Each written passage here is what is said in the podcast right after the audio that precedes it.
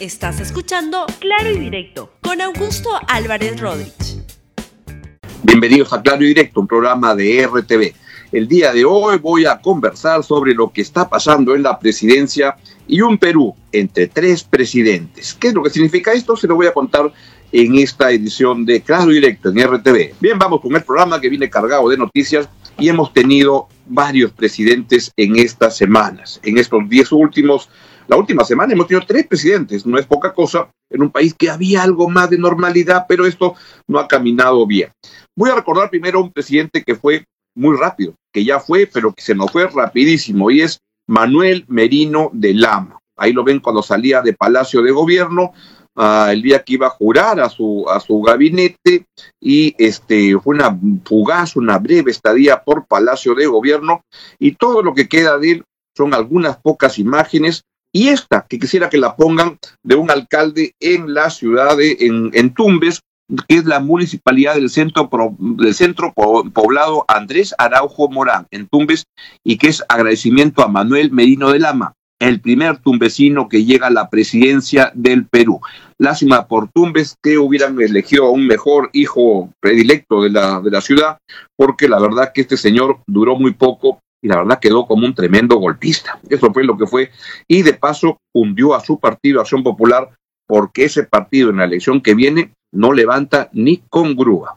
Lo han maltratado mucho, pudieron haber tenido un mejor desempeño, pero les ha ido pésimo. Con prueba de ello es que Jorge Muñoz dijo, lo siento mucho, me voy de esta vaina, ya es muy, muy, muy rara, muy extraña la manera como toman decisiones en este partido. Han dilapidado lo que era la recuperación de Acción Popular.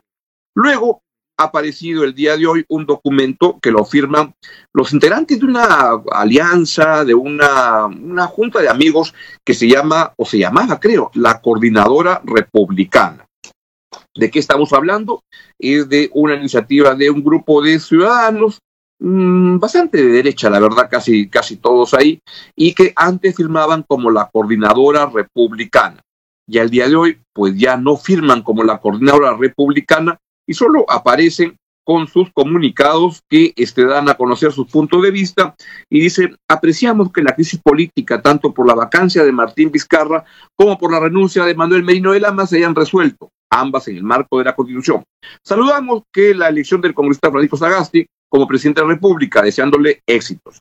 Y esperamos que el gobierno transitorio garantice la realización, realización de elecciones limpias y la atención de las necesidades del país. Y ahí destacan varios marinos. La verdad que mm, se ve la, la, presencia de un montón de marinos el almirante Carlos Gamarra, almirante Augusto Galvez, almirante José Cueto Acerbi, almirante Jaime Navas, almirante Gonzalo Rodríguez, este, no lo veo a Pietri, pero esos son todos muy amigos de, del almirante Pietri, y este, sale Lourdes Flores Nano, sale este, Roque Benavides, Domingo García Belaunde, etcétera, etcétera. Pero ya no, ya no firman como la coordinadora republicana. Parece que han tenido un poco de roche con el nombre y han decidido ya ir con otro. Hay Jorge el Castillo, que es el que promueve en Twitter, lanza estas este, ideas. Grupo bastante conservador que parecía que iba a ser el, el poder detrás del tono del trono en la presidencia de Manuel Merino, con una presencia importante en el gabinete ministerial, pero y dicen que además que el gabinete lo armaron este Jorge el Castillo, fue una de las personas que estuvo con mucha presencia en la formación del gabinete ministerial anterior, el que este, acabó estrellado porque duró muy, pero muy, muy poquito. Eso fue lo que ocurrió y ese fue el segundo presidente. El otro presidente, hablan de los nuevos, ¿no? Y el otro presidente es Martín Vizcarra que Martín Vizcarra, si ven hoy día la edición del de, diario La República y la página web, por supuesto, verán que tiene una, este, se va muy bien. La verdad que con todos los problemas que ha tenido, deja el poder con una aprobación de 71% de aprobación a su desempeño, que es bastante alto. Y lo otro muy relevante es que tiene un, la, la vacancia presidencial fue rechazada por el 91% de los ciudadanos que es tremendo, tremendo este, la, el rechazo a la vacancia y eso explica por qué ocurrió lo que ocurrió. Fueron unos políticos que no midieron lo que el país estaba este, pensando y solo se dedicaron a pensar en lo que les convenía a esos grupos políticos y creo que han acabado bastante mal en general. Todos los sectores políticos que participaron en la, en la vacancia pues han quedado muy maltratados. Desde UPP, de Antaurumal, la que tiene a José Vega Antonio ahí como su, su estandarte en el Congreso, Acción Popular y varios otros. Eso fue lo que pasó. Y además, este, tenemos otras encuestas, si hay otras encuestas, de este, que la culpa de lo que pasó se la echan mayoritariamente, el 78% al Congreso de la República, solo 11% a Vizcarra y a los dos por igual 8%.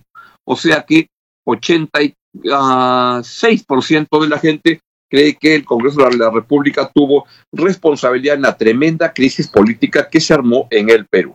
Por último, el otro presidente, el nuevo, el que ha empezado ayer, que ha empezado con un excelente discurso, creo yo, y acá quiero que vean algunas de las, de las, intervenciones que más nos gustaron del discurso del nuevo presidente Francisco Sagasti en el hemiciclo. Escuchemos, por favor, cuando este, jura, este, cuando dedica sus primeras palabras presidente a los familiares de los muchachos lamentablemente fallecidos en la manera como reprimió la policía las marchas de protesta. Adelante, por favor. Sean mis primeras palabras para recordar a los jóvenes ciudadanos Jack Bryan Pintado Sánchez y Jordán Inti Sotelo Camargo, lamentablemente fallecidos durante las últimas jornadas, que expresaron y vieron la movilización ciudadana realizada en ejercicio legítimo del derecho fundamental a la protesta. Agradezco a sus familiares, agradezco la presencia de ustedes aquí y también la presencia de la señora Verónica, madre de John Cordero, quien está en este momento tratando de recuperarse de las graves heridas que recibió. No podemos devolver la vida a estos jóvenes, pero sí podemos evitar que vuelva a suceder. Podemos además apoyar decididamente a los heridos, algunos de ellos de gravedad. En nombre del Estado, les pido perdón a sus familiares y a ellos, y a todos los jóvenes que marcharon por defender la democracia y que nos hicieron recordar a muchos que tenemos años ya de la importancia que tiene la vocación de servicio. Bien, ¿y cuáles son los desafíos del gobierno tal como lo entiende el nuevo presidente Francisco Sagasti? Escúchenlo. Este gobierno de transición, surgido en tan graves circunstancias que vive la patria, no será un gobierno partidista, sino plural que responda precisamente a la necesidad de que la política sea un punto de encuentro, para que sin renunciar a nuestras perspectivas, a nuestros ideales, a nuestras maneras de ver el mundo, lleguemos a compromisos reales de acción compartida. Haremos lo posible por reducir el incremento de los contagios, pero buscando eso que es tan difícil, un balance de reducir los contagios sin afectar severamente la economía.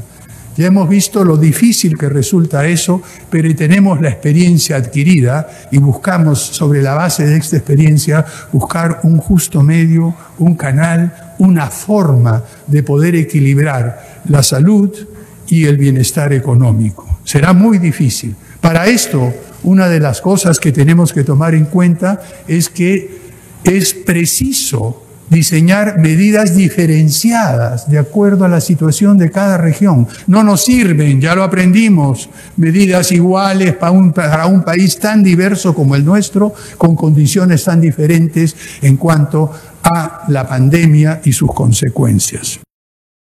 Bien, y por último, el presidente Sagasti lo que dijo es que él pretende devolverle la esperanza y la confianza a los peruanos en los pocos meses que le queda por gobernar.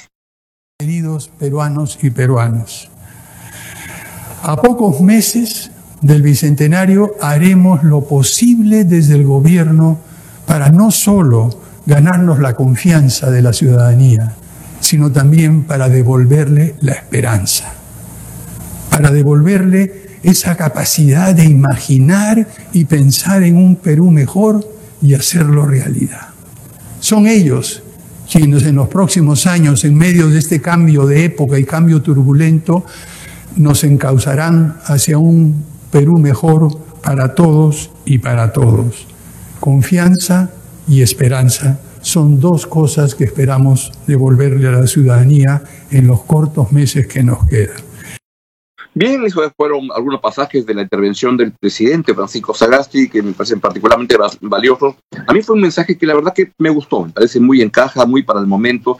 Me parece que viene un presidente que luego de todo lo que ha pasado trae un aire de, de alivio, de tranquilidad y la verdad que espero sinceramente que la presidencia de Francisco Sagasti sea buena no solo para él, sino que sea buena para el Perú y sobre todo, principalmente para los peruanos. Así es que arriba Perú, ojalá que salga todo bien y que la selección también de fútbol, donde también decimos arriba Perú, se recupere para el próximo año porque estos cuatro partidos han sido fatales. De eso nos va a hablar justo Libero en RTV hace un, dentro de un ratito. Y luego viene el noticiero de, eh, de RTV y viene toda la programación del canal que la verdad que está muy buena. Estamos muy agradecidos con la tremenda sintonía que nos están ofreciendo en estos días, particularmente todos ustedes. Nos vemos mañana. Que tengan un buen día. Adiós. Chao, chao. Gracias por escuchar Claro y Directo con Augusto Álvarez Rodríguez. Suscríbete para que disfrutes más contenidos.